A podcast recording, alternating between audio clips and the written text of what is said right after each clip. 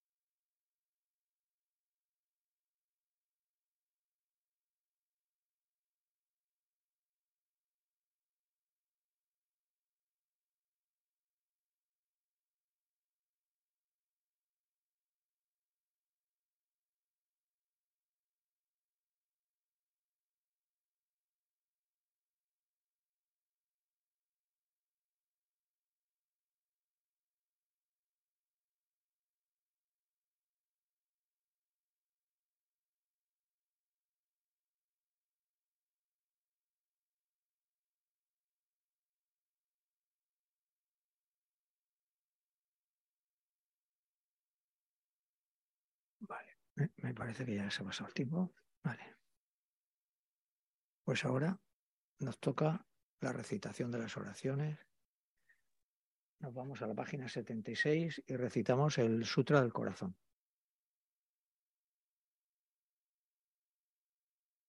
Vale. Me postro ante la triple joya aria. Así una vez el Bhagavan estaba en la montaña llamada Pico del Buitre en Rajagrija acompañado de una gran asamblea de monjes y de bodhisattvas. En aquella ocasión, el Bhagavan estaba absorto en la concentración sobre las categorías de los fenómenos llamada percepción de lo profundo. Al mismo tiempo, también el Arya Balokitesvara, el Bodhisattva Mahasattva, consideraba la práctica de la profunda perfección de la sabiduría y percibía los cinco agregados también vacíos de existencia inherente. Entonces, por el poder de Buda, el venerable Sariputra preguntó al Arya Balokitesvara, el Bodhisattva Mahasattva, cómo debería adiestrarse un hijo de buen linaje que desea practicar la profunda perfección de la sabiduría. Se dijo, y el Arya Balokitesvara, el Bodhisattva Mahasattva, respondió al venerable Sarvadiputra con estas palabras. Sariputra, cualquier hijo o hija de buen linaje que desee practicar la profunda perfección de la sabiduría deberá contemplarla así, considerando repetidamente y de modo correcto estos cinco agregados como también vacíos de naturaleza inherente. La forma es vacuidad, la vacuidad es forma, la vacuidad no es más que forma, la forma no es más que vacuidad. Del mismo modo, la sensación, la discriminación, los factores de composición y la conciencia, Sariputra, Asimismo, todos los fenómenos son vacíos, sin características. No son producidos ni destruidos. No son ni puros ni libres de impurezas, ni deficientes ni completos. Por eso, Sariputra, en la vacuidad no hay forma, ni sensación, ni inclinación, ni factores de composición, ni conciencia. No hay ojo, ni oído, ni nariz, ni lengua, ni cuerpo, ni mente. No hay forma visible, ni sonido, ni olor, ni sabor, ni objeto del tacto, ni fenómeno. No hay elemento del ojo y así hasta no hay elemento de la mente, ni elemento de la conciencia mental. No hay ignorancia ni extinción de la ignorancia, etc. Hasta no haber envejecimiento ni muerte, ni extinción del envejecimiento y de la muerte. Hay sufrimiento, ni origen, ni cesación, ni camino No hay sabiduría suprema, ni logro, ni tampoco ausencia de logro. Así pues, Ariputra, como no hay logro, los bodhisattvas confían en la perfección de la sabiduría, la mente sin oscurecimiento ni miedo y moran en ella. Así trascienden los errores y alcanzan la meta del nirvana. También todos los budas de los tres tiempos, de modo manifiesto y completo, despiertan a la insuperable, perfecta y completa iluminación, basándose en la perfección de la sabiduría. Por eso el mantra de la perfección de la sabiduría, el mantra del gran conocimiento, el mantra insuperable, el mantra igual al igualable, el mantra que pacifica por completo todo el sufrimiento, debe ser reconocido como la verdad porque no es falso. Este es el mantra de la perfección de la sabiduría. Yayata Om Gate Gate Para Gate Para Sangate Bodhisoja. Así debe adiestrarse la profunda perfección de la sabiduría el Bodhisattva Makasattva. En ese momento el Bhagavan emergió de la concentración y alabó al Arya Balokitesvara, el Bodhisattva Makasattva, con estas palabras. Bien dicho, bien dicho, hijo del linaje, así es. Así es, la profunda perfección de la sabiduría debe ser practicada exactamente tal como has indicado. E incluso los tatagatas se alegran. Después de que el Bhagavan hubo dicho esto, el venerable Sarvadiputra, el Arya Balokitesvara, el Bodhisattva Mahasattva y toda la asamblea, junto con el mundo de los dioses, humanos, asuras y gandharvas, del.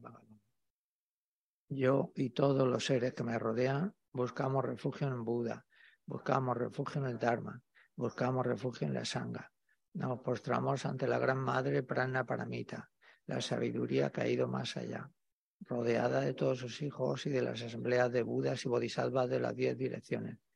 Por haberos hecho postraciones a todos vosotros, que estas palabras de verdad se hagan realidad. En el pasado, Indra, el rey de los Devas, reflexionó sobre el significado profundo de la sabiduría que ha ido más allá y recitó las palabras profundas a diario, gracias a lo cual los maras seres malvados fueron ahuyentados. De la misma manera también yo reflexiono sobre el significado profundo de la Gran Madre Pranamati y recito diariamente las palabras profundas.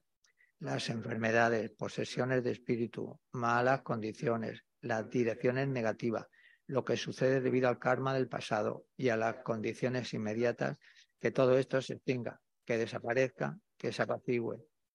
Me, he puesto ante la asamblea de Dakinis en los tres chakras, que permanecen en el sagrado yoga de usar el espacio, por vuestros poderes de clarividencia, emanación mágica, cuidad de los practicantes como una madre a su hijo. Akasamara, Dasamara, Samara, Ahora veinte veces más en silencio.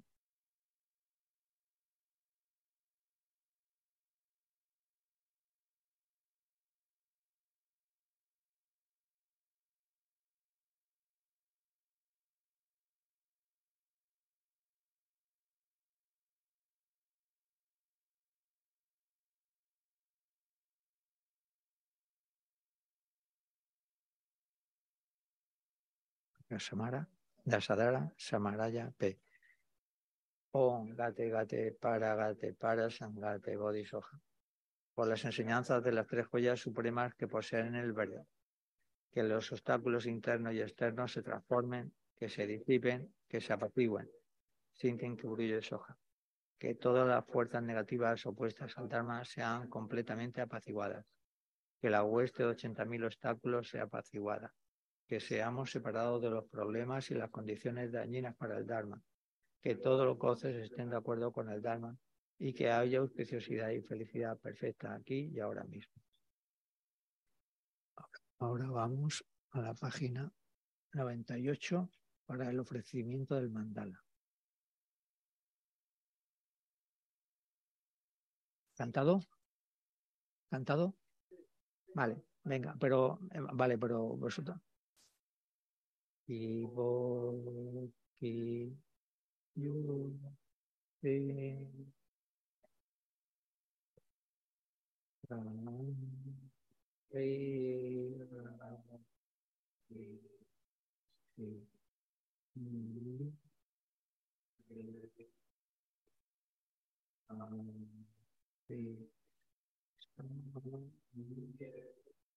Thank you.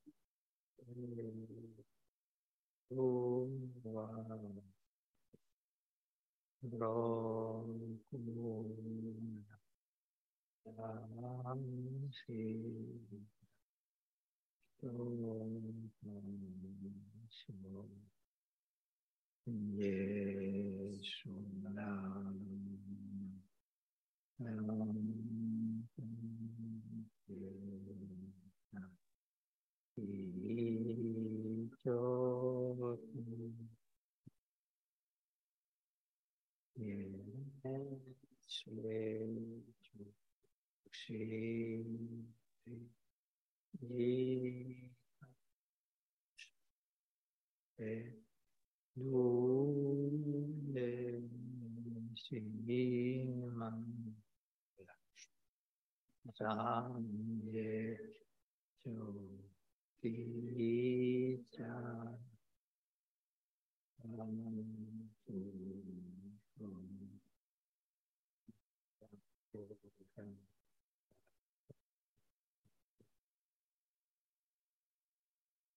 pues ya que estamos con San Ye, Chodan, Choki, Chonan, Chanchu, Bardu, Yasu, Chi, Lali, Chonye, Ji, Persona, Ji, Roland, Penji, Sanje, Upa, San Ye, Chodan, Choki, Chonan, La, Chanchu Bardu Dani Kyasu Chi Dayi Chonyen Ji Pe Sonan Ji Drola Penji Sanje Drupa Su Sanje Chodan Choki Chonan La Chanchu Bardu Dani Kyasu Chi Dayi Chonyen Ji Pe Sonan Ji Rola Penji Sanye Drupa.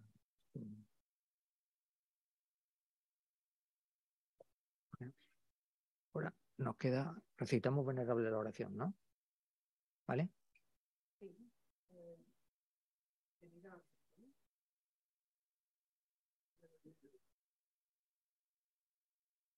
¿Vale? ¿Ya?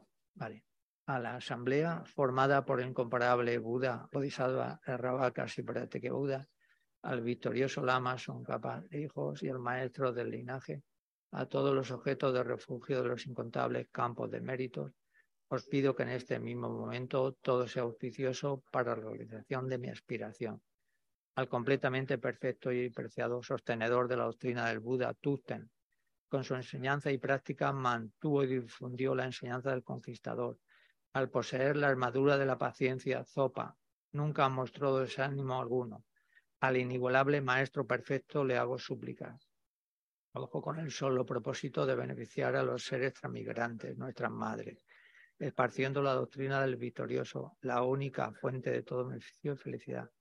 Por esta gran labor que llevó a cabo con gozoso entusiasmo hasta el final, el que inesperadamente pasara al nirvana me resulta devastador en cualquier caso, que por medio de la verdad infalible del océano de las bendiciones de los tres sublimes y por la inmensa bodichita de los bodhisattvas, que la florezca Bueno. Vale, pues ya no nos queda nada, ¿no? Qué pena. Pues pues nada, nos toca empezar a nosotros. A ver, lo primero, se dice esto de es de bien nacido ser agradecido, ¿no? Pues lo primero los agradecimientos, primero a las personas que están aquí, Nagarjuna Valencia.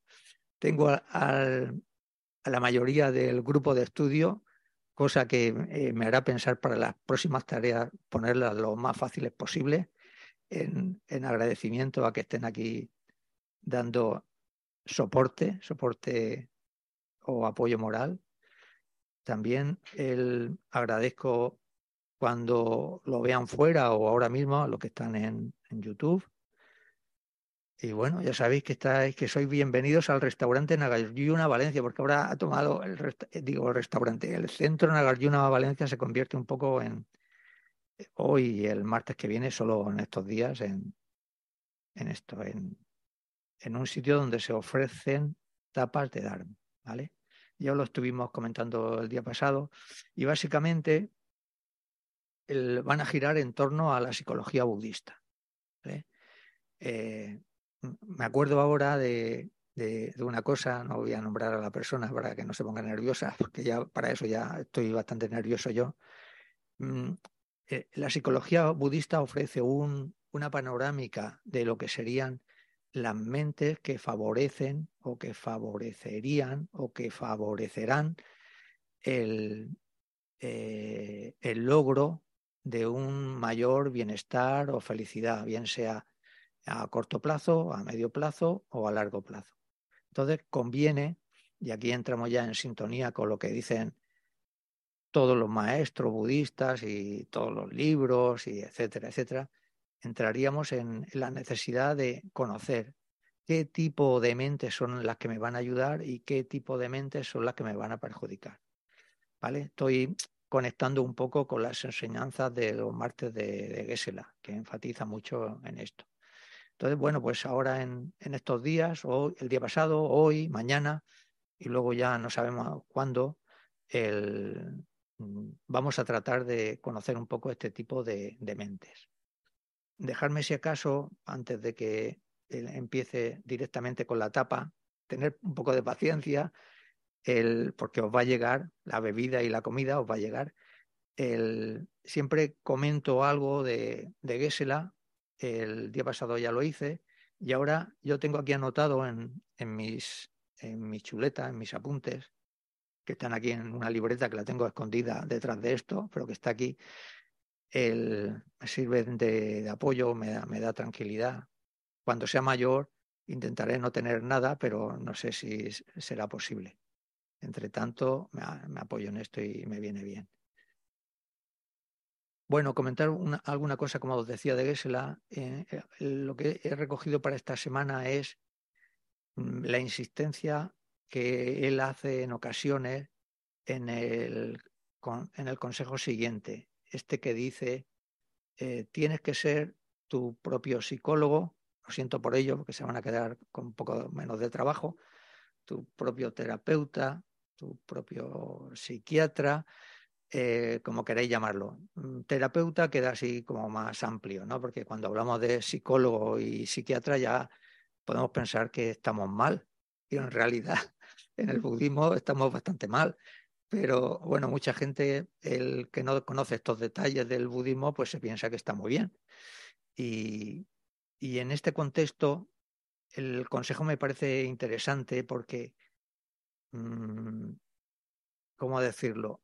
Eh, eh, te otorga, te da a ti, a cada uno de nosotros nos da, si lo sigues, este consejo correctamente, es, digamos, el, la carga o el peso de tu futuro y de tu presente recae en ti, para lo bueno y para lo malo. En este caso estamos hablando para lo bueno.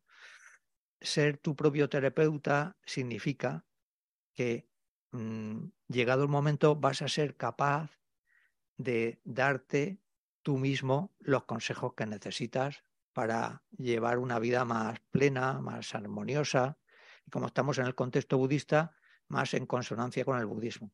Y no es poca cosa, ¿vale? Normalmente nosotros, en mi opinión personal, estamos acostumbrados a que nos dirijan. Necesito consejos, que alguien que sabe más que yo que me diga lo que tengo que hacer, que me convendría en esta situación, etcétera, etcétera. Parece que nos sentimos cómodos con ese formato, ¿no? De nos dan el consejo y luego viene la segunda parte. ¿Qué hacemos con esos consejos que vienen de los demás? Nos pueden parecer muy interesantes, los podemos asumir, o no, porque luego ya entran las, cada uno las diferencias individuales. Está claro que para empezar Y hablando dentro de, la filosofía budista, al principio necesitamos mucho, mm, muchas directrices, muchos consejos, eh, necesitamos un, ropaje teórico eh, que nos permita ir avanzando, pero en, en el medio y en el largo plazo, el que tú seas tu propio terapeuta tiene mucho sentido, porque esto significa que llegará un momento en que uno, uno mismo va a ser capaz de, sin depender de otra persona, el mm, darse el consejo y más que darse el consejo de hacer lo que interesa hacer en cada momento. ¿Me explico, no?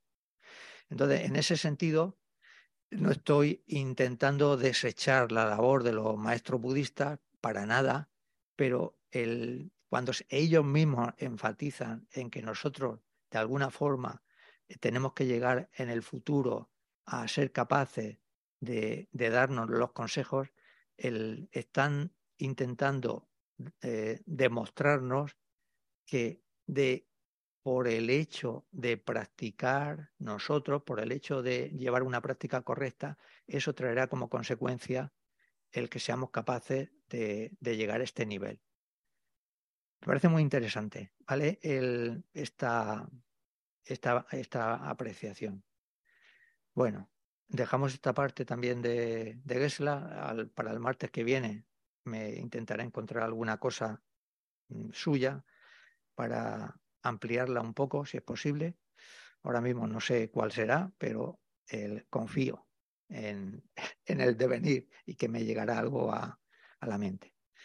Ahora voy a comentar algo al, una de las preguntas que, que, bueno, eh, una pregunta que hizo claramente Víctor, que está aquí con nosotros el día pasado, el de, que era relativa a cómo aumentar la fe, ¿vale? Yo en ese momento no sé lo que le dije, alguna cosa le dije, pero he pensado en, en eso un, poco y bueno, sigue siendo una respuesta de estudiante a estudiante, ¿vale?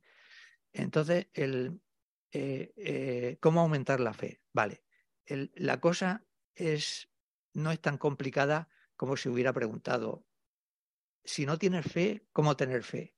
Ahí no sabría lo que decir, ¿vale? Ahí no sabría lo que decir. Pero una vez que uno entra en, el, en la familia budista, eh, se supone que ya venimos con un pack de fe, ¿vale? Mm, más o menos grande. Yo creo que en eso todos coincidimos, porque a ver, yo mm, eh, me recuerdo a mí mismo y vale, a mí me gusta ser crítico, el pensar las cosas, etcétera, etcétera, vosotros también. Pero fe, yo creo que sí que tengo. ¿Vale? Entonces ya esa fe te permite introducirte en una filosofía nueva, como es esta, muy nueva, muy, muy, muy nueva, muchas cosas. Entonces, si no vas arropado con un poco de fe, pues no aguantas dos días. Yo he visto aquí a personas que no, no han aguantado un día, a lo mejor han aguantado una clase y luego ya se, es, broma, ¿vale? Pero es, broma y no es broma, y, es broma y no es broma porque hay personas que, bueno, esto aguantan una sesión, porque claro, también está feo, ¿no? A media sesión que te levantes y te vayas. Aguantan la sesión, pero si te he visto no me acuerdo, ¿vale? Ya, digamos, no es. Entonces, claro, ¿qué es lo que pasa ahí? Entre otras cosas, falta fe, ¿no? Falta porque claro, si no somos capaces de, reconocer otros puntos de vista y luego ver eso cómo funciona, pues claro. Entonces, bueno, ya tenemos fe. Ahora, ¿cómo aumentarla? Entonces, nos recordamos un poco lo que vimos la vez pasada, que aquí en, el, budismo a la fe se la, digamos, eh, se la corta como en tres partes, ¿no? Una fe, parece una cosa contradictoria, ¿no? Eh, una fe ligada a la razón, que está en la más importante, la que se busca es esta. Fe ligada a razón, no fe, sí, es que como me han dicho esto que es así, pues bueno, yo, pues vale, pues yo qué voy a hacer, yo como tengo fe, pues me lo creo. No, una fe ligada a la razón. Esta es la mejor. os comenté el, eh, algunos textos que antes de empezar te dicen, tienes que tener fe, pero lo mejor es que la acompañes con la razón. Vale. Mm, aquí, ¿cómo se aumenta esta fe? Pues eh, incorporando, aprendiendo eh, más y más lo que sería el contenido, los conceptos de la doctrina budista. Porque los vas conociendo, entonces ya los puedes someter a crítica, los sometes a crítica, y si te vienen, si los ves bien, te apoyas con ellos. Y llega un momento en que eso que antes tenías dudas, pues ahora lo ves más claro, ¿no? Y hay muchísimos temas para, para, que, para que esa fe se mantenga ahora con la razón, que es, es lo mejor. Luego, hay otro tipo de fe que es eh, en relación al deseo. Ojalá que yo en un futuro pueda alcanzar la, eh, la renuncia al sansara, que pueda alcanzar, voy a poner los tres objetivos máximos, ¿no? que se, están en la filosofía budista. Alcanzar el nirvana, lograr la, iluminación, lograr la budeidad, entre tanto, que pueda mm, tener una comprensión, mayor de la vacuidad, una realización, aunque sea muy incipiente, de la bodichita, eh, un poco de, renuncia, no es tan apegado a, los asuntos de esta vida, etcétera, etcétera. Es, es una fe que aspira, que desea llegar a, y es, esa también es positiva, porque dijimos que la fe es, si se caracteriza por algo es porque es un factor mental virtuoso. Y como hemos dicho, virtuoso hace que todo, en el momento en que está la fe en nuestra mente, todo se vuelve virtuoso. ¿vale? Y luego el, otro tipo de fe es lo que se llama fe clara o de admiración, y esta se refiere a mm, más que buscar eh, defectos o inconvenientes llevados por el pensamiento o la capacidad crítica, sería buscar cualidades. ¿vale? Entonces buscamos cualidades en, los fenómenos y, y, en las personas. Y en el caso concreto que estamos tratando sería buscar cualidades en los maestros y en las enseñanzas.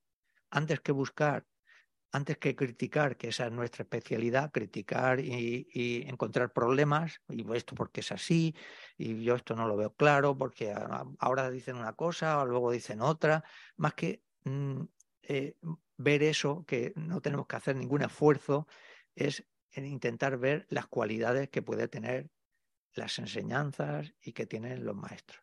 ¿vale? De esa forma, con el esfuerzo personal, conseguimos mm, fe clara, fe de, expectativa con relación a algo y luego también con esfuerzo personal se, se, se, puede aumentar la fe ligada a la razón. ¿Vale? O sea, ¿cómo se consigue entonces, cómo se aumentaría la fe? Pues con el, digamos, con, con el esfuerzo personal. ¿Vale? Si hay otra fórmula de vidas a la adquisición de méritos que ayuden en tu fe, seguro que sí, ¿eh? eso seguro que sí pero yo hablo de, un poco como que de lo que está como más cercano a nosotros. ¿Ok? De manera que si queremos conseguir algo que vemos imposible, no lo veas tan imposible. Si escuchamos cosas que las vemos con, cierta dificultad, mm, pongámosle valor y mérito antes que ver lo, lo negativo. Vale. Ahora sí, el coche ya está caliente y empezamos. Voy a decir una cosita muy rápida, que Gesela una vez le hicimos esta pregunta y él dijo que para aumentar la fe lo que hay que hacer es escuchar enseñanzas, muchas, muchas, muchas. Esa fue la respuesta que, que dio él una vez. Ok, vale. Pues vosotros, vosotros sois un ejemplo de practicantes con fe, porque habéis venido a escuchar unas enseñanzas de un estudiante, lo cual significa que, que la vais a acrecentar cuando estéis en contacto con, con maestros más, más, importantes. Vale. Eh, me vienen bien los comentarios, ¿eh? pero tampoco sin pasarse. Porque oh, tendréis vuestro turno. ¿eh? Después de, en el momento en que yo recojo la tapa, entonces tendréis vuestro, vuestro turno. Pero estoy abierto a todo. ¿eh? Vale. Bueno, entonces ya me, mm, la mesa está limpia. Os saco la primera tapa, que es etapa energizante. El día pasado vimos la fe y hoy nos toca el sentido del honor, ¿vale? Una etapa en relación al sentido del honor. Vale, lo tenemos que definir, tenemos que ver para qué sirve y tenemos que ver un poco cómo funciona, ¿vale? Ya sabemos que si es un factor mental virtuoso, como por ejemplo el sentido del honor, en el momento que está presente en nuestra mente, todo se vuelve virtuoso. Vale, la definición del factor mental, el sentido del honor, se dice, es un factor mental positivo cuya función es impedir que cometamos acciones negativas por razones que atañen a uno mismo. Esta es la definición clásica, la que, tenemos también que nos tiene que resonar, nos tiene que escuchar. ¿vale? Yo la leo porque para que se nos quede.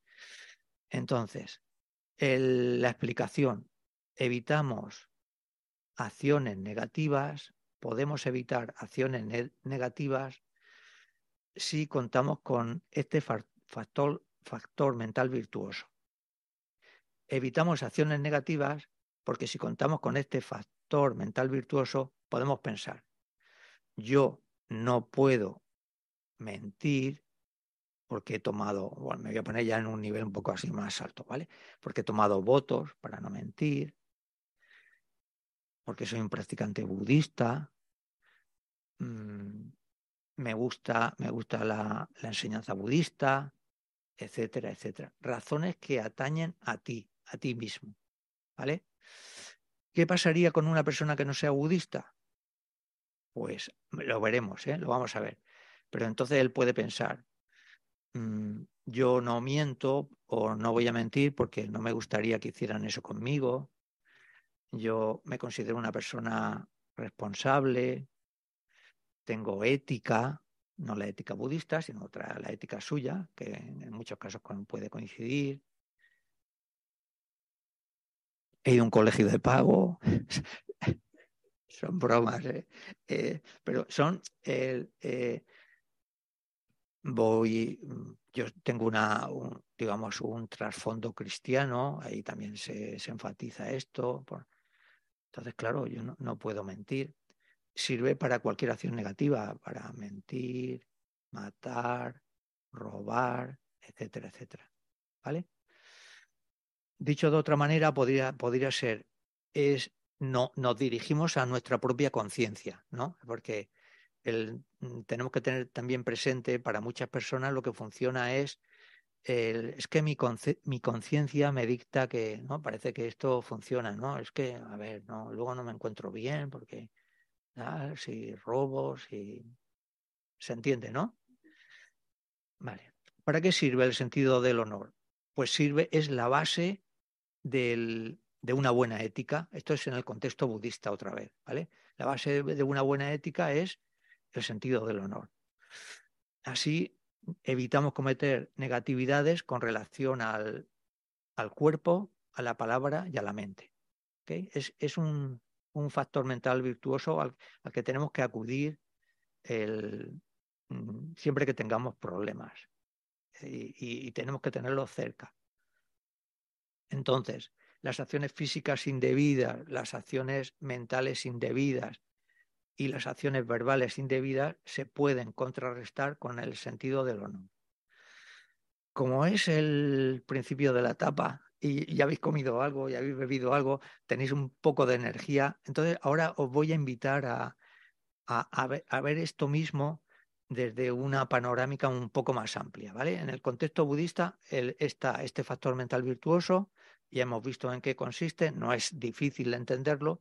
Entonces, ahora vamos a ver dentro de lo que sería la filosofía occidental, vamos a ver cómo ellos, de una forma muy breve, mm, ellos también se, se que, eh, ¿cómo decir? Mm, ¿Qué oferta tienen? ¿no? Me estoy acordando de las elecciones, qué, qué programa tienen con, con relación a, a, evitar las acciones negativas. ¿no? Entonces nos vamos a coger el, para eh, la filosofía budista india, nos cogemos a un filósofo muy bueno, ¿vale? No quiero decir que sea el mejor, pero muy bueno, que es Sonkapa, ¿vale? Este es una figura incontrovertible. Y bueno, eh, Sonkapa ya nos habría dado la iniciación con todo este tipo de cosas, de cosas que hemos comentado ahora, ¿vale? Nos queda alguna cosita más, pero básicamente esto. Luego, para la filosofía occidental nos vamos a coger a un filósofo mm, moderno, pero ya hace varios siglos ya que, murió, que es Kant, Emmanuel Kant, ¿vale? Mm, y también nos vamos a coger a, la filosofía griega, que ya el día pasado ya os comenté algo de ellas, a los estoicos, ¿vale? Estoicismo, ¿vale?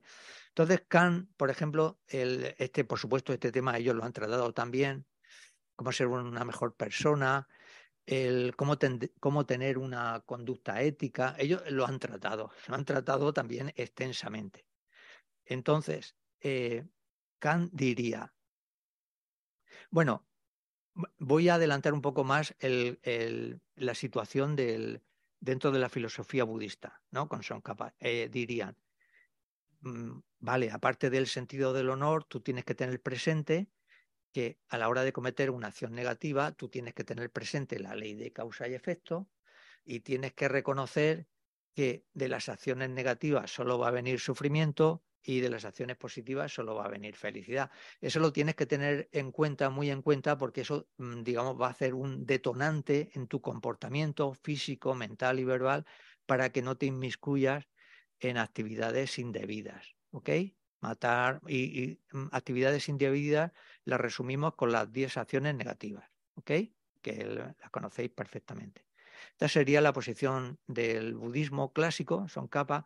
Y ahora vamos a ver lo que diría Kant. Kant es un, eh, eh, un filósofo mm, donde eh, enfatiza mucho la importancia de la razón, ¿no? Y entonces la razón ahí que es el, eje por el que tú te tienes que guiar. Y, él eh, diría, es que eh, evitar algo negativo por una recompensa mm, eh, futura, a mí me parece poca cosa.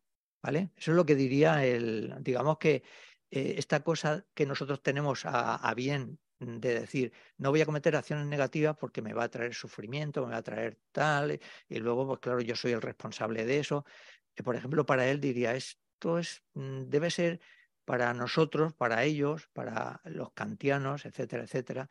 Ellos dirían, evitamos acciones negativas porque hay algo superior a ti, que sería como una especie de ley universal, que, mm, digamos, el, eh, tú te tienes, intentar, te tienes que intentar conectar con ella, con esa ley universal que te dicta, si, si, si lo piensas bien, que te dicta que no puedes hacer eh, actividades eh, o acciones negativas. Y esto, a ver, que me da un poco de corte decirlo, esto es lo que él llama imperativo categórico. ¿vale? Imperativo categórico es siempre hay que respetar a los demás, siempre hay que ser solidario, siempre hay que hacer el bien, pero no porque vayas a tener una recompensa, no, porque digamos es algo que es, superior a ti. ¿Me explico? O dicho de otra forma, lejos de ver en ocasiones la filosofía occidental así como, bueno, estos pues, tienen que madurar mucho, aquí, por ejemplo, nos está dando un consejo de eh, implicarte en acciones virtuosas sin esperar recompensa. ¿Ok? Eh, es, este filósofo, Manuel Kant, era todo un personaje. Mm, solo voy a comentar una anécdota. Él, nació en un sitio de, Prusia, entre Alemania y, bueno, eh, por ahí, lo que antes era la antigua Prusia, y era muy metódico, muy, muy... Sí, bueno, pero este era más, era, era muy metódico. Yo no pensaba que eh, eh, eh, a su vez era muy sociable, porque él le gustaba conocer un poco la, forma de pensar de, bueno, de,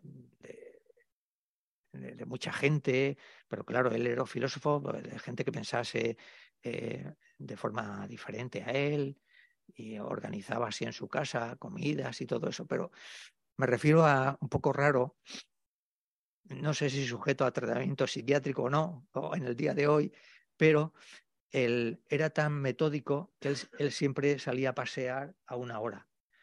Y entonces cuando salía a pasear, la gente de, su barriada, él ponía en marcha el reloj, o sea, eh, calibraba el reloj. ¿vale? Por ejemplo, pues, si salía a las 5 de la tarde y tú tenías las 5 y 10, estaban mal, porque eran las 5. Si tenías las 5 menos 10, estaba mal, porque él salía a las 5. ¿Me explico?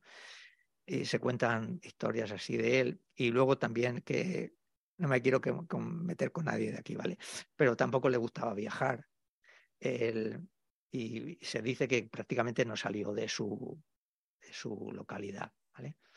Eso no le quita que no tenga, pues, el, pues esto, la, porque este, este tema lo trataron mucho en, tres, tres libros que si te pones a leerlos, el, son, son bueno, si tienes problemas de, sueño y te pones a leerlo, enseguida te duermes.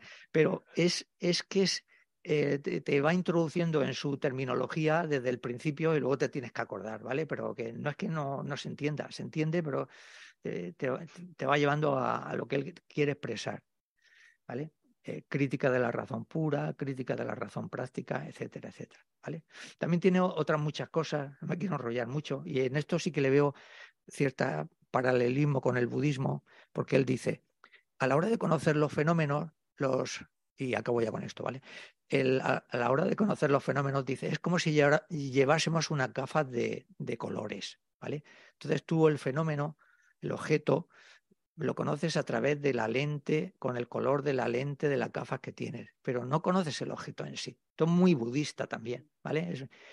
y dice más, y es, nunca lo vas a conocer. O sea, el objeto nunca lo vas a conocer, porque cada persona lo va a conocer de una manera diferente. Eso con relación a los fenómenos, pero con relación a la, ética y a la moral, en la crítica de la razón práctica sí que dice, ahí sí, sí que puedes, tú puedes conocer los imperativos categóricos y ya sabes que no tienes que robar, no tienes que matar, pero siempre con el añadido, porque es una ley, y tú te interesa conectarte con esa ley universal, no por una recompensa. Aquí hay un, un, poco de, de, un poco de eh, crítica porque él no conocía el budismo. Hubiera sido interesantísimo eh, Son Capa y él hablando, ¿no? Pero al decir, no, es que, claro, vosotros, claro, evitáis las acciones negativas, claro, tenéis la ley del karma y si y, os conformáis con decir, es que, claro, como luego vas a venir sufrimiento, pues entonces esto lo evito. Vale. El estoicismo, el, ¿qué diría en este caso? Algo parecido, mm, pero diferente. Ellos también tienen una, una ley universal, ellos tenían muchos dioses, ¿vale? Entonces había que estar de acuerdo al criterio de los dioses y la ley universal que solo querían tu bienestar, ¿vale? Porque aquí el, el tema de los dioses es, los dioses solo quieren mi bienestar no me envían sufrimiento. Y si me envían sufrimiento es para que yo mejore. ¿Vale? Entonces, un, una cosa mucho del, del estoicismo. Entonces, el estoicismo, la práctica principal es no perder mi estado de ánimo. Y esto también es muy budista. No perder mi estado cuando se, que se la, y todos los maestros nos dicen, sí, ha pasado un desastre, se ha muerto este, el otro, no sé cuánto, no sé qué, pero tú no pierdas eh, tu estado de ánimo. No te dejes llevar por la tristeza. El, quédate a ser posible ecuánime. Y esto es lo que dicen también los, los estoicistas, que dicen, tú eres el único que eres capaz de ser el dueño de tu estado de ánimo. Eso depende de ti, porque de las demás cosas, y esto es otra cosa también muy interesante y, muy parecido a lo que decía Santideva, y Santideva es, viene mucho después, los estoicos decían, el, Tú solo puedes controlar lo que depende de ti, no puedes controlar lo que no depende de ti. Esta cosa, ¿esto de qué depende? ¿De mí o no? Si no depende de mí, pues no te tienes que preocupar, que no dicen este término, no te tienes que alterar porque es una cosa que no depende de ti. Depende de ti o no depende de ti. Ante cualquier circunstancia, aplícale esto. ¿Depende de mí o no depende de mí? Si depende de mí, entonces sí, entonces, el estado de ánimo depende de ti, no depende de lo de fuera, aunque lo, de fuera te pueda condicionar. ¿Me explico? Entonces, ellos buscan serenidad, buscan calma y buscan autocontrol. ¿Vale? Entonces, el estoicismo. Bueno, pues eso. Os voy a recoger el plato de, esta etapa, ¿vale? Os voy a recoger el plato y ahora sí que podéis, si queréis, podéis preguntar o podéis comentar algo. Y si no, nos vamos a la siguiente etapa. ¿Nada? Sigo. Bueno, nos vamos a, ahora nos vamos a otro, hemos visto un factor, los factores mentales virtuosos y ahora vamos a ver los factores mentales negativos. Y el, vimos el día pasado el apego y hoy nos toca ver el odio. Y tenemos que entrar en la definición, ¿vale? Del odio. Factor mental negativo o perturbador, ¿vale? No hay que tampoco ir a ningún sitio para ver que esto es, es negativo, que observa un objeto contaminado, esto ya lo vimos también, un objeto contaminado. ¿Cuáles son los objetos contaminados? Pues la mayoría, ¿vale? que nos vamos? La mayoría son contaminados. Ya os dije que no era contaminado de estar sucio, que también, pero puede ser un objeto muy limpio y contaminado, ¿vale? Porque trae contaminación a la mente. Bien el mismo o bien por eh, asociarse con otro. Y aquí es una cosa que sí que os quiero llevar. Exagera sus malas características. El odio en el momento que está presente en nuestra mente exagera las malas características, bien sea de la persona sujeta al odio o bien sea del fenómeno. Os quiero llevar aquí porque este, este, esta cosa de exagerar sus malas características sí que depende enteramente de nosotros, de nuestra percepción. ¿vale? Y esto es lo que en algunos sitios, y a mí me gusta, mm, me gusta, me gusta incidir en esto, porque es una cosa que nosotros podemos de alguna forma tener un poco de control. Esto se llama atención inapropiada. En el momento en que entra el apego y en este caso el odio en nuestra mente, lo es porque tenemos una atención inapropiada. ¿Y qué es la atención inapropiada? Exagerar, en este caso, las malas cualidades del odio del objeto, perdón. En el caso del apego, exagerar sus buenas cualidades. ¿Y por qué se dice que es una atención inadecuada?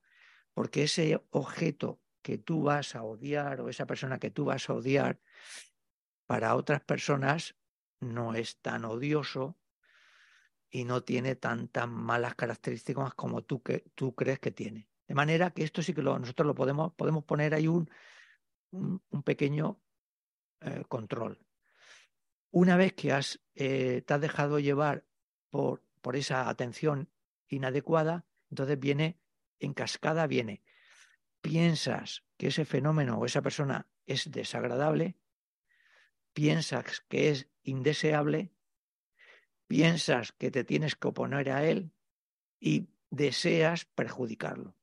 Entonces esta es un poco mm, haciendo muchos cortes en el factor mental del odio lo que ocurre con él. Pero todo empezó con una atención inadecuada. ¿Vale? Una vez que el todo se ha desencadenado, solo, solo te falta actuar. ¿Vale? Entonces, para evitar el actuar, tenemos que irnos a lo que hemos visto ahora. Los budistas tienen que irse al sentido del honor, no, me, no, no, no puedo tener comportamientos en relación a esa persona de odio porque, y ahora desencadenar lo contrario, porque eh, me voy a dejar llevar por un factor negativo, me va a traer consecuencias desagradables y nosotros tenemos que seguir nuestro esquema, ¿vale? Tenemos que seguir a son capa, no a Kant, sino a son capa. Te va a traer repercusiones negativas, eh, sufrimiento en el futuro, tal. Los que no sean budistas, pues entonces se tienen que ir, se tienen que apoyar en algo, en, la filosofía de su, de su conciencia, que no es mi conciencia, me evita que haga esto. Si ha estudiado filosofía, pues a, algo, eh, algo que le apoye para evitar el, eh, enfocarse, enfocarse en el odio, porque el odio, ahora lo veremos, tiene repercusiones evidentes que son físicas, ¿vale?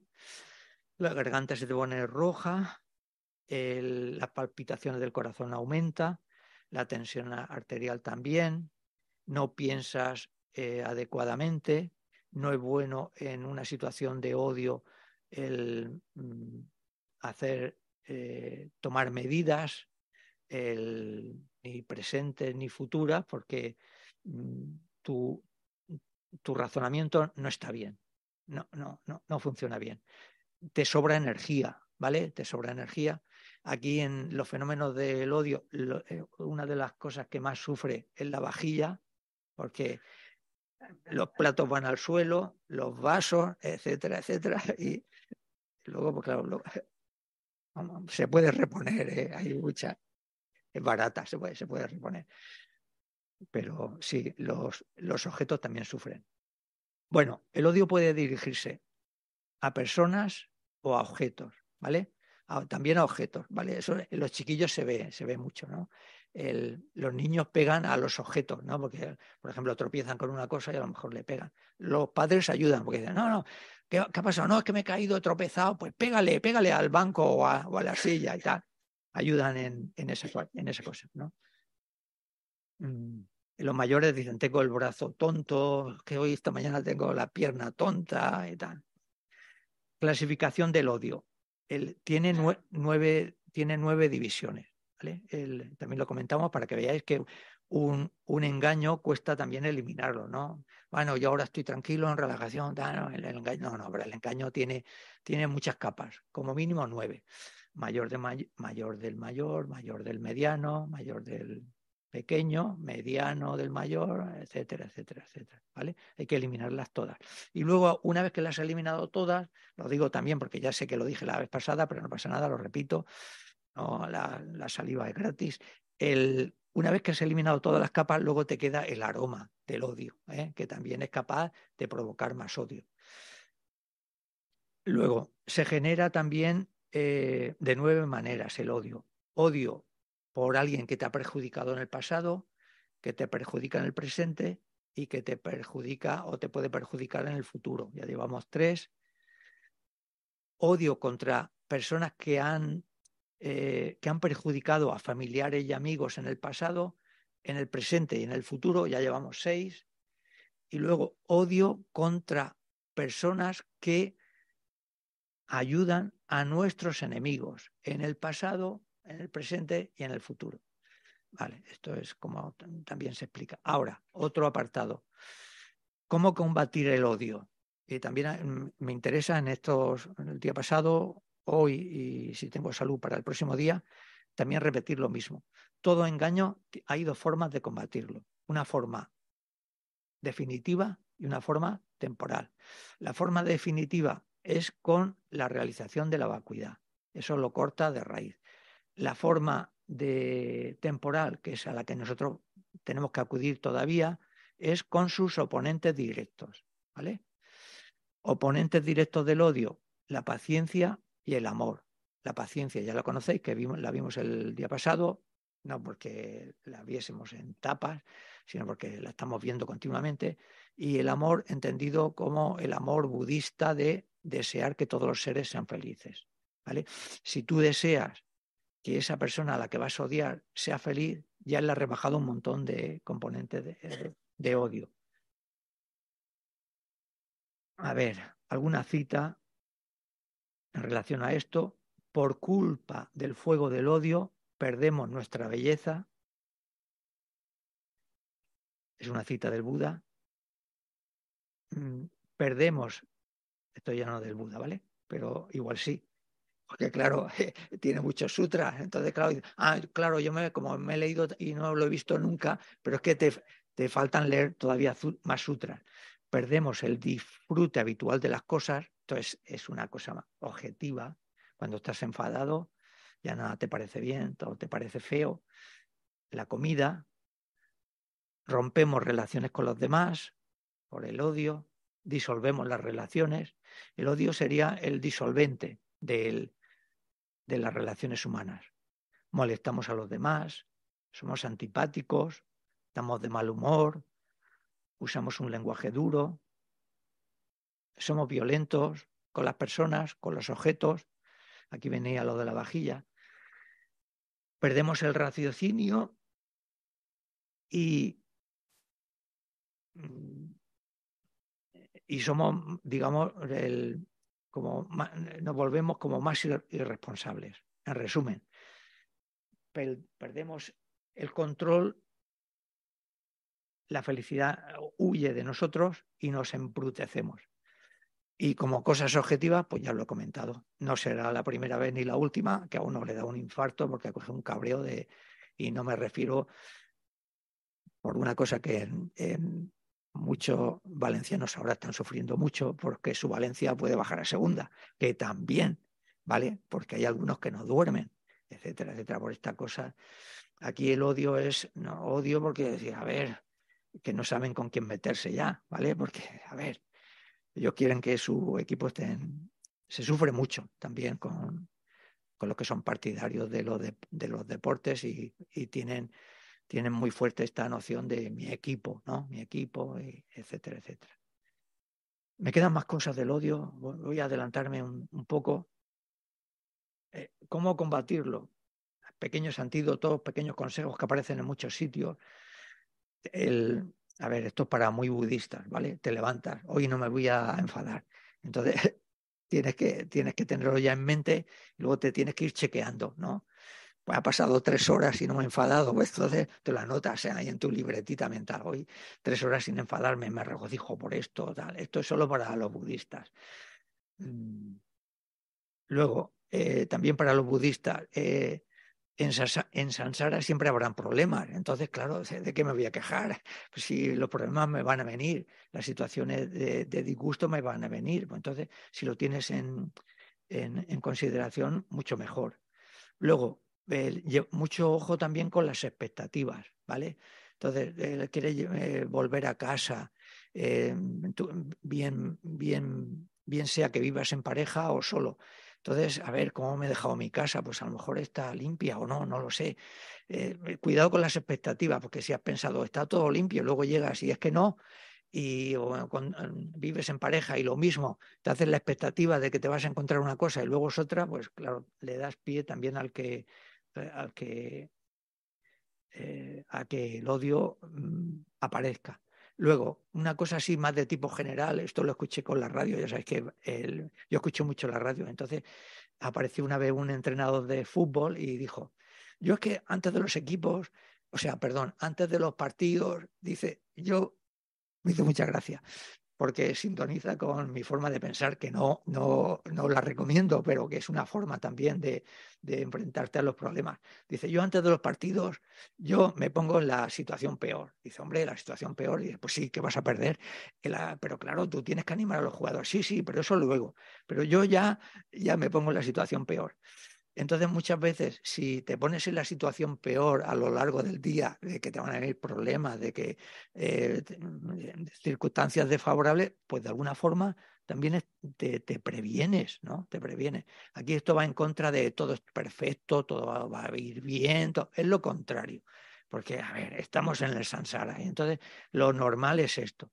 Entonces, esta cosa me, me, me viene bien y esta, esta cuestión de ponerte lo peor también se entronca para los que no son budistas con el estoicismo, ¿no? que yo decía, te tienes que preparar, si tú quieres cultivar la paciencia, prepárate a gimnasia de la paciencia, el, eh, practica, el, em, eh, créate inconvenientes y practica, porque a ver, ¿cómo, cómo vas luego a desarrollar la, la paciencia si no has practicado? Citas más clásicas, más budistas, los buenos practicantes aprovechan los problemas para practicar más y más. Atisa, esto ya es ya un, nivelazo, ¿vale? Eh, de Santideva, sin enemigos, ¿quién podría practicar? ¿Vale? Entonces, bueno, aquí se ve. ¿Quieres conseguir paciencia? Pues tienes que tener enemigos. La paciencia se acrecienta con la práctica. Entonces, bueno, pues. Eh, y luego tenemos que recordar que cuesta trabajo crear hábitos nuevos. Entonces necesitamos mm, para un tratado exhaustivo de cómo, de cómo practicar la paciencia y evitar el enfado, el capítulo quinto del Bodhisattva Charivatara es el, para los budistas es el mejor. Citas, más citas. El odio nunca disminuye con el odio. El odio disminuye con el amor. Esto es una ley eterna. Eh, el odio disminuye con el amor. Y diré, ¿muy budista? Pues no nos vamos a un filósofo que se llamaba Spinoza, ¿eh? y este tiene un tratado también de ética. Tratado de ética eh, geométrico, porque él dice geométrico, porque él es una cosa también muy interesante. El único problema que le veo es que está todo embadurnado de Dios, ¿vale? Pero en el, en en el tema este de combatir odio y otro tipo de, de estados mentales negativos, él dice, lo puedes conseguir con su contrario, con el amor. Y luego tiene también otra, otro axioma, otra ley que dice, el, si tú has llegado, por ejemplo, a un 80% de odio, puedes llegar a un 80% de amor, con el contrario. Pero eh, cuando llegues a un 80% de lo contrario, es fácil superar. O sea, puedes, has tenido 80 de odio, puedes llegar al 90 de amor, pero también al revés. Tienes hacia una persona 90, 80 de amor, puedes ir a lo contrario, puedes ir a 80 de odio, pero no. Lo normal es que subas el 80 y pases al 90, etcétera, etcétera. Y la vida, la vida real está eh, llena de esto. Eso lo comentaba Espinosa. Mm, el odio es un veneno que destruye el recipiente que lo contiene, ¿vale? De un maestro quiense, un maestro budista, etcétera, etcétera. Bueno, esta etapa, esta etapa se os ha acabado y acabado, yo la recojo y pasamos a otra, otra cosa. Me da tiempo a beber. Vale, aquí en el chat preguntan, ha dicho que el odio es hacia personas y cosas, pero en la clasificación de nueve tipos todo es hacia personas y no cosas. No, cuando, cuando es la clasificación en nueve tipos es el, el, por ejemplo, tener un odio mayor del mayor, que es el que tenemos nosotros, ¿vale? Mayor del, y eso sirve para todo, bien sea personas, objetos, ¿vale? Porque no se puede enfadar mucho. Mucha gente que empieza, cuando las cosas le salen mal, empieza a darle puñetazos al capo del coche, yo qué sé. Yo lo veo en las películas, no lo sé, pero a muchas cosas, o al, o al ordenador. Hay algunos que me, no sabe, un teclazo, ya, ya roto la tecla ya del intro o lo que sea, ¿no? Entonces, ahí, ¿qué, ¿qué, influye? Pues, hombre, pues un poco mayor del mayor o mayor de, a ver, si es mayor del mayor, te cargas el teclado, ¿vale? Pero mayor del mediano, pero funciona así. Nueve, se dice que son nueve, a ver, porque hay otra cosa también interesante que eh, nosotros tenemos que conocer. El odio está en el reino de la, del deseo, en el nuestro, ¿vale? Donde estamos nosotros ahora. Pero no está en el reino de la forma y sin forma. Por eso son nueve, ¿vale?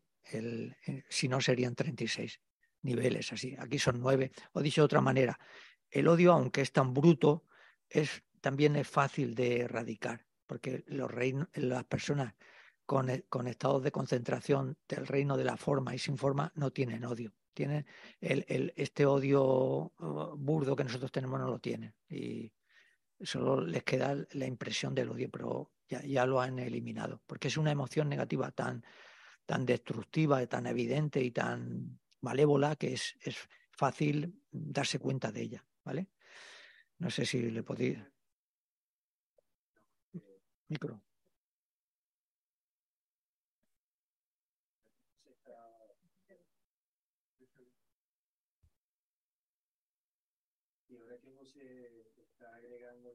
El tema de, que el odio es tan perjudicial, valdría la pena también entender que el odio tiene una concatenación directa con, una actitud egocéntrica. Entonces, cuando sentimos esa latencia de odio, evidentemente estamos haciendo un reflejo sobre la actitud egocéntrica.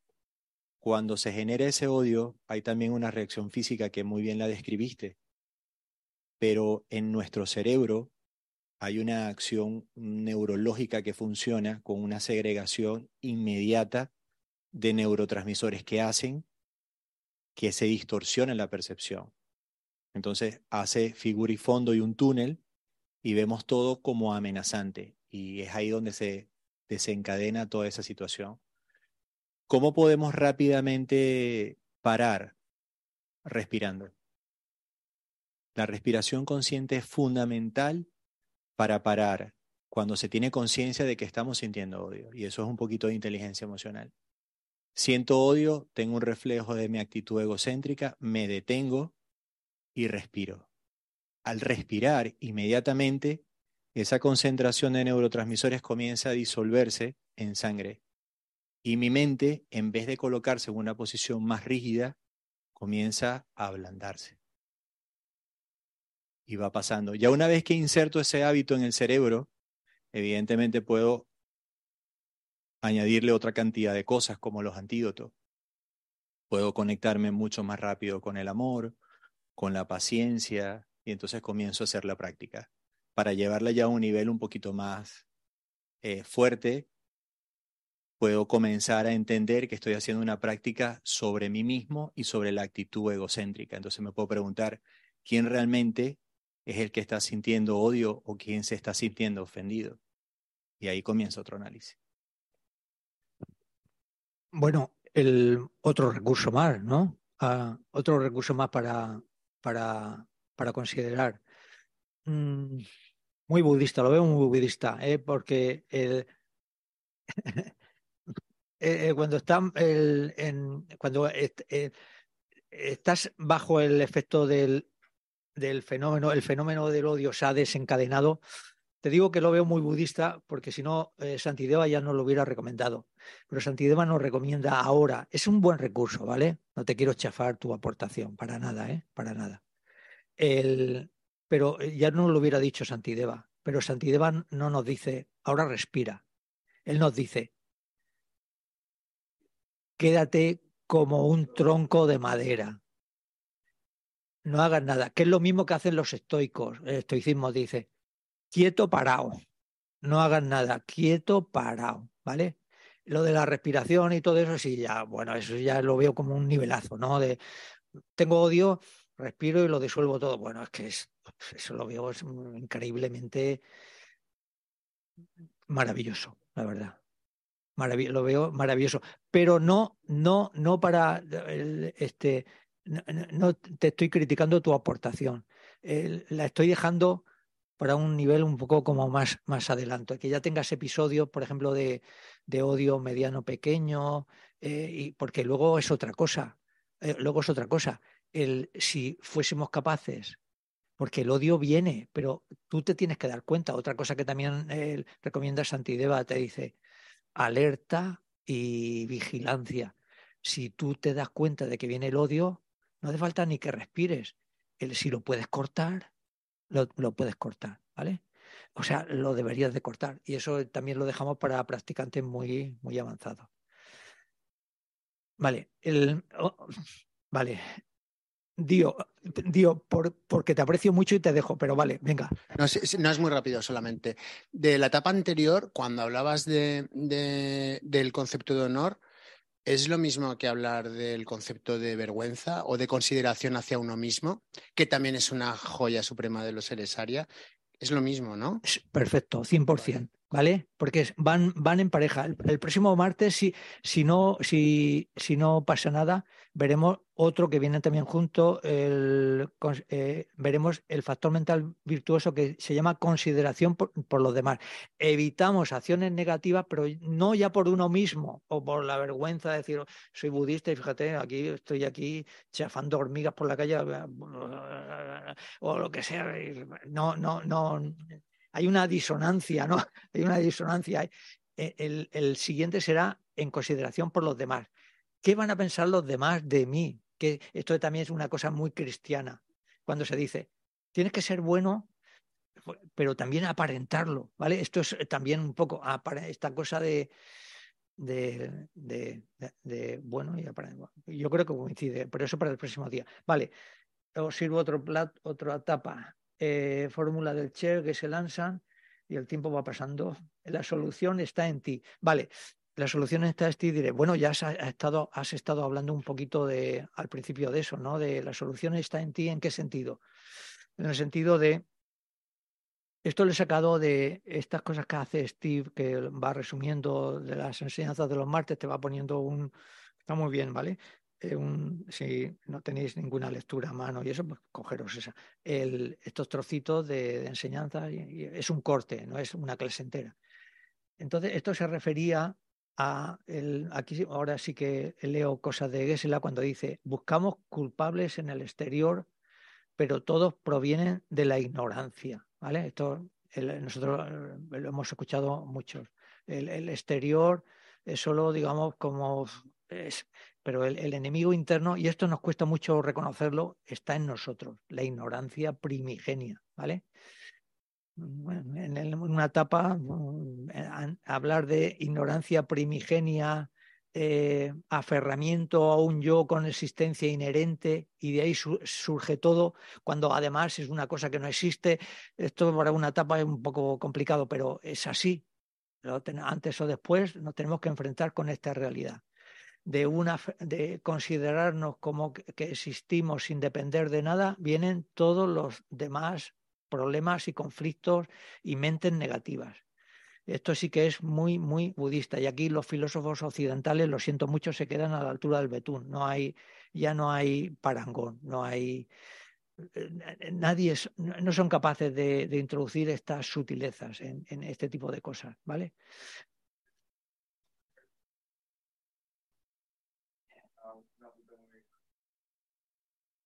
Esta tapa a mí me gusta mucho y no es para tapa, es para plato único, pero para meterle ahí. Sí, eso, eso ten paciencia.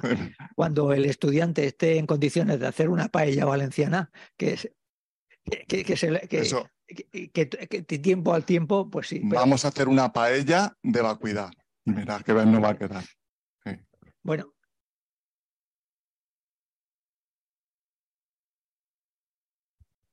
El tema de la sabiduría de la vacuidad pertenece única y exclusivamente como aportación al budismo. Es decir, cuando tú haces una comparativa de todas las demás corrientes religiosas filosóficas, exclusivamente el budismo trabaja sobre la vacuidad y lo, y lo coloca como una joya para poder cortar. Vale, estamos de acuerdo, pero hay que poner una pequeña matización. Hay un autor occidental que es eh, Witten Hayes, que solo escribió un libro. Sí, solo escribió un libro y de solo voy a escribir esto porque nadie lo va a entender.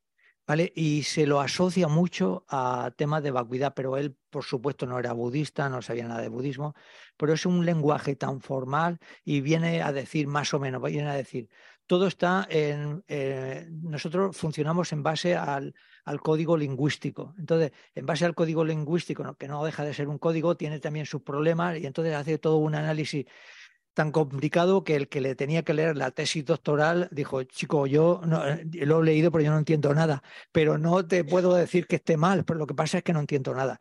Y eh, por, por, poner una pequeña matización, pero sí, en general estamos de acuerdo en que esto es un tema muy, muy budista. Y ahora, en relación a cuando decía que si el enemigo está en ti, ahí sí que podemos poner también aportaciones de, de psiquiatras, psicólogos, cuando ellos reconocen que muchas veces la gente atribuye los problemas al exterior, cuando todo el mundo o mucha gente sabe que en realidad el, problema está en nosotros, ¿vale? En nuestra eh, desenfocada mm, percepción de la realidad, que aquí los budistas te dirían, claro, miras mal al exterior porque tienes esa ignorancia que te impide ver las cosas de una forma más ecuánime. Bueno, luego en, esta, en esta cuestión que se les pasa a otras, no es que esté mal, ¿vale? pero el, entronca con otro tipo de cosas, por ejemplo, con las 37 prácticas de los bodhisattvas, donde se dice que mientras que el enemigo, no es que no esté mal, sino que está súper bien, mientras que el enemigo de tu propio odio esté sin suyugar, aunque conquistes enemigos externos, ellos solo crecerán etcétera, etcétera. Es que voy mirando el reloj y me voy poniendo nervioso porque me queda poco. Y mm, luego también otra, también para, hay muchos recursos para combatir el enfado. También un, recurso que a mí me gusta mucho y aquí lo resalto porque se lo dice, el, también puedes pensar, todos los seres han sido nuestras madres, también una cosa muy budista, 100% budista.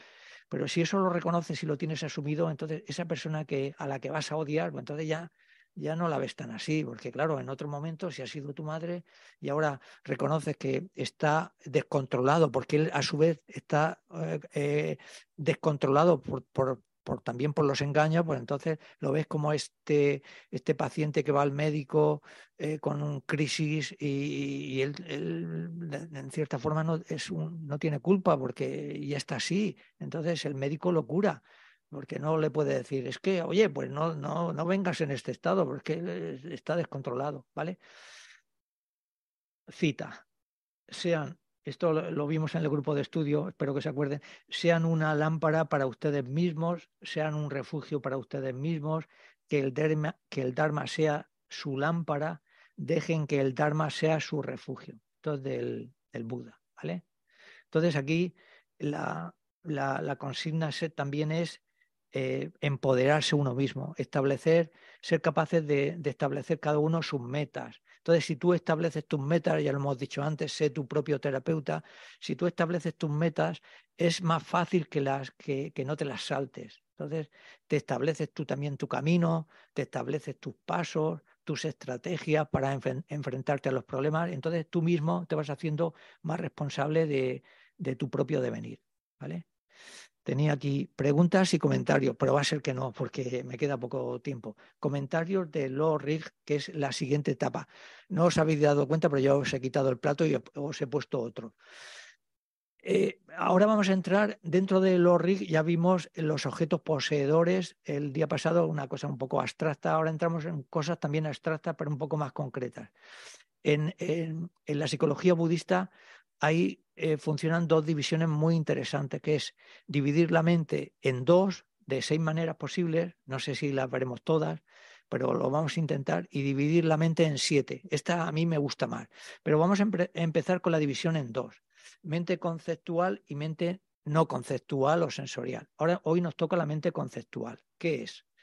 Es un pensamiento, eh, respiro, un pensamiento que aprehende con H, que aprehende su objeto por medio de una, de una imagen genérica, pensamiento. Esto ya nos da una pista, ¿vale? Para cuando el próximo martes veamos la mente sensorial, veréis como ya nos dicen pensamiento. Pensamiento que aprende su objeto por medio de una imagen genérica. Y ahora, antes de que vosotros levantéis la mano, ¿qué es una imagen genérica? Vamos a ello.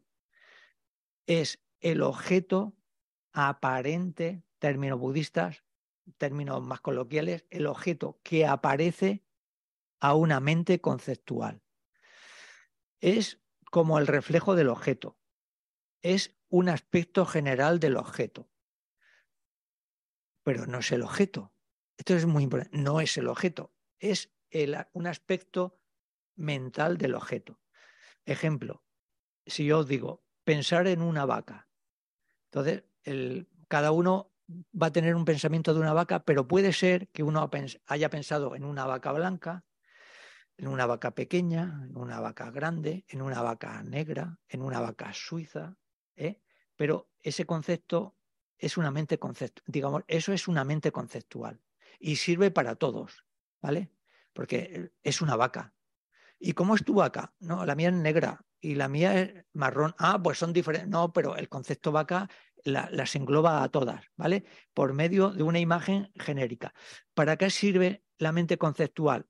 Para nombrar, para designar. Nosotros somos especialistas en esto.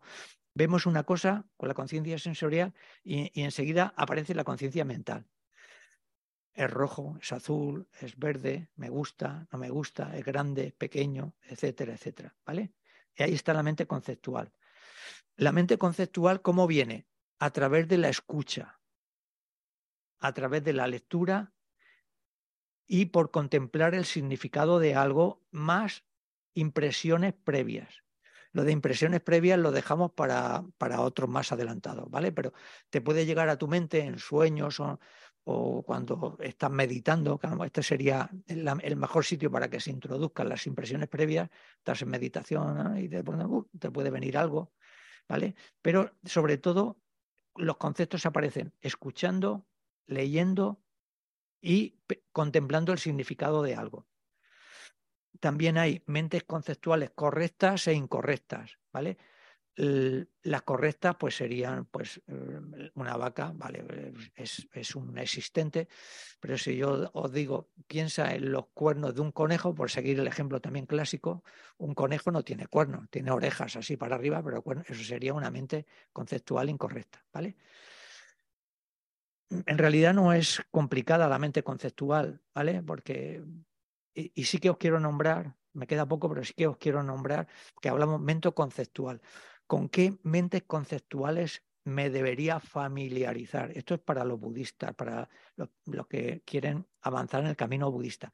Y os voy a nombrar 16, ¿vale? Y así con, e- esto ya me ganó la cena luego, porque yo nombrando esto y estando en saca de agua ya tengo méritos para, para el mes que viene.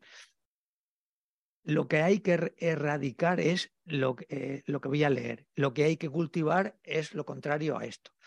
Hay que, hay que eliminar o erradicar el pensamiento conceptual que no respeta al guía espiritual, uno. No extraer la esencia del perfecto renacimiento humano. Esta es otra cosa eh, que, que estaría mal para nosotros. No recordar la muerte. Es una cosa que para los budistas está fatal. Por cierto, hay un sistema filosófico que ahora no me acuerdo, que ellos dicen, si quieres ser feliz, lo mejor es que no te acuerdes de la muerte. Pues aquí es lo contrario, ¿vale? Es, eh, para que veáis que hay muchas formas de pensar. No apegarse a los placeres de esta vida, este es un pensamiento conceptual que hay, que erradicar. No temer los renacimientos inferiores, no tener miedo de renacer en, los en reinos inferiores, esto también hay que erra- erradicarlo. No refugiarse en las tres joyas, no tener fe, el tema de la fe, en el karma, ¿vale? Otro pensamiento conceptual a, a eliminar. No, no tener el pensamiento conceptual de pensar que de cometer acciones negativas, ¿vale? Esto hay que erradicarlo. Ver al samsara como sitio feliz, también hay que erradicarlo. Bueno, intentarlo, ¿vale? Desear aumentar los engaños, también hay que erradicarlo, ¿vale? No querer la liberación, también hay que intentar eliminarlo. No querer los tres adiestramientos superiores, que serían la ética, la concentración y la, y la sabiduría, también hay que intentar eliminarlo. Abandon- Ahora ya nos metemos, si os fijáis, es como una secuencia de Landring, ¿eh? de poco hacia arriba. Abandon- abandonar a los seres, el pensamiento conceptual de abandonar a los seres, también hay que erradicarlo, porque si tienes esto, olvídate de la bodichita, y bueno, del altruismo y de todo. Eh, e- eliminar el pensamiento conceptual de la estimación propia o del egocentrismo. Esto sí que aquí mm, em, estaría muy ligado, ¿no? Eh, aquí estaría el egocentrismo y también eliminar el pensamiento conceptual del aferramiento propio o de la identidad. Aquí est- ya es- estaríamos hablando de la vacuidad, ¿vale? Pero e- esta cosa de, mm, a ver, ¿qué problema hay en que el- los fenómenos y las personas existan verdaderamente? Dime, a ver, ¿qué problema hay? Pues sí que hay problemas, sí.